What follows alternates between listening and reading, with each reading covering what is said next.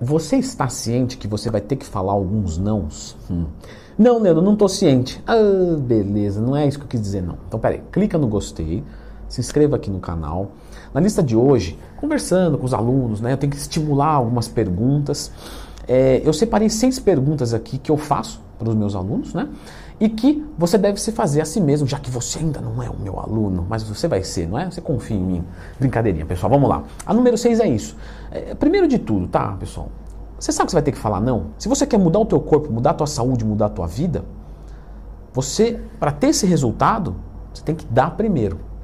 Leandrão, eu não gosto de dar. Então, não vai ter resultado. Porque o resultado ele vem primeiro quando você cede. Você vai ceder falando não. Você vai ter que, infelizmente, por um período, tá? Que fique bem legal, bem claro por um período da sua vida, você vai ter que ser mais regradinho, mais chita. Depois você chegar no seu objetivo, é mais fácil. Fase de criação e fase de manutenção. Já expliquei isso aqui no canal. Lembra de procurar Leandro Tem Mais Tema quando tiver qualquer dúvida. Então, na fase de criação, você chegar lá, você tem que se dedicar muito, colocar muita energia. Na fase de manutenção é mais tranquilo. Aí você vai voltar para a tua vida normal, fica sossegado. Você não vai ser aquele louco, né? De beber esse sábado domingo e, e comer pizza de, de segunda a quinta. Você fala, pô, é difícil. Mas você vai conseguir ter uma vida digna e equilibrada. Mas você vai ter que falar alguns não. Então você está ciente disso, aceita. Tá? Aceita. Fala, não, eu tenho que ser, porque a hora que vier e vai vir, fica tranquilo. Inclusive, em dieta de emagrecimento vem mais ainda. Parece que o mundo, o mundo quer te ferrar. Você vai ter que falar não. E fala não com a cabeça tranquila. Meu, olha só, eu estou negando o, teu convite, estou negando a tua oferta aqui, mas é por uma coisa minha, você é legal pra caramba, mas agora não dá, mas lá na frente a gente tá junto nessa. Se o cara quiser entender, beleza. Se ele não quiser entender, já manda ele para casa do chapéu, porque ele não é teu amigo. Porque quem é amigo corre com o teu objetivo, corre com a tua alegria. Número 5. Será que eu não estou fazendo muito cardio, exercício aeróbico e pouca musculação? Incrivelmente, o pessoal acredita no contrário. Eu falei muito disso no meu curso, inclusive, de treinamento. O pessoal acha que obeso tem que fazer mais aeróbico e menos musculação. Quando o cara está magro, ele faz mais musculação e menos aeróbico. Não é verdade. Por quê? O aeróbico, para quem é obeso, vai ter muito impacto. Então, a, a, o cara tá pesado, a articulação tá fraca, o músculo tá fraco, ele não consegue correr, ele desestimula, porque é meio que humilhante na cabeça. Eu digo por, por, conta, tá, gente, que eu tenho histórico de obesidade. Quem acompanha o canal há mais tempo sabe, já tive mais de 40% de gordura corporal, né, enfim. Então, é, é, meio. A pessoa se sente humilhada, assim, pede para dar uma, uma caminhadinha bem devagarinho, a pessoa cansa fala, nossa que porcaria. Porque, claro, a frequência cardíaca do cara vai lá para cima, mas ele não precisava correr. Se fizesse uma caminhada, batendo 140 de FC, frequência cardíaca, né, 140 batimentos por minuto, pô, tá show de bola. É isso que a gente quer num aeróbico para emagrecimento. 140, 150, alguma coisa assim, depende da idade. Mas a pessoa se sente humilhada e não quer mais fazer. Então, gente, vamos entender isso aqui. Quem está obeso vai ter mais resultados com a musculação do que com o aeróbico. Porque aumentando a massa muscular, gastando energia com uma atividade física que é a mais segura do mundo, por que, é a mais segura do mundo? Mas você controla tudo. Você vai fazer na hora que você quer, o movimento que você quer, com a carga que você quer, com a velocidade que você quer, com o tempo de descanso que você quer. Você só vai se machucar se der muito azar ou se for desmiolado. Não é? Você controla todas as variáveis. Não tem, você não vai fazer nada na musculação que arrisca. Você entendeu? Então, por que, que o fisiculturista se machuca? Mas, pô, é performance. Né? O cara só se machuca no, no auge. Só sofre acidente de carro fatal quem está 320 por hora. Certo? Ou é muito desmiolado. Ou, ou também deu muito azar, vai, só para passar um pano aqui. De qualquer forma, obeso mais musculação. Aumentando a massa muscular, o percentual de gordura cai porque é em cima do peso total, melhorando o seu metabolismo, melhorando marcadores de sensibilidade à insulina, testosterona, etc. Ou seja, mais musculação e menos aeróbico para os obesos. O aeróbico é importante, tá? Estou dizendo que você não tem que fazer, não. Número 4. A minha dieta está muito radical. Por quê? Vamos lá entender. Metabolismo mais gasto, 2 mil por dia. Vou jogar 500 por dia, me entupo de supressor de apetite e vou emagrecer mais rápido.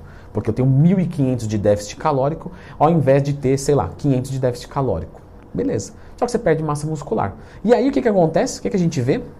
Pessoas perdendo 10 quilos e continuando com o mesmo percentual de gordura. Por quê? Porque perdeu massa muscular e gordura na mesma proporção. Então o cara tinha 30% com 100 quilos e agora ele tem 30% com 90 quilos. Ou seja, uma porcaria de resultado. Porque no final ele está igual, só que em proporções menores. Se ele cai para 95 quilos com 20% de gordura, o ombro dele está mais largo, ele está mais denso, a cintura mais fina, ele vai parecer muito mais magro.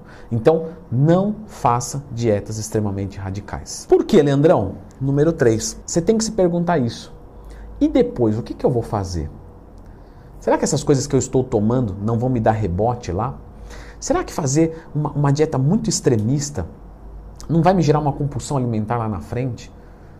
Então você tem que se perguntar o e depois dessas coisas que você está fazendo exagerada.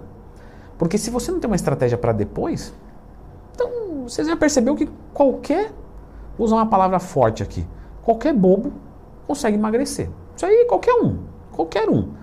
Só que e manter isso? Porque tomar droga e parar de comer é fácil. Você compra droga, você não precisa nem de médico, não é? Vamos ser sinceros. Você acha alguém que vende lá por debaixo dos panos, aí compra, toma, não vai, não vai ter apetite, não vai comer. Beleza, mas e o rebotão que isso aí vai dar? Você vai tomar uma invertida é, é, metabólica ferrada. E aí não adianta.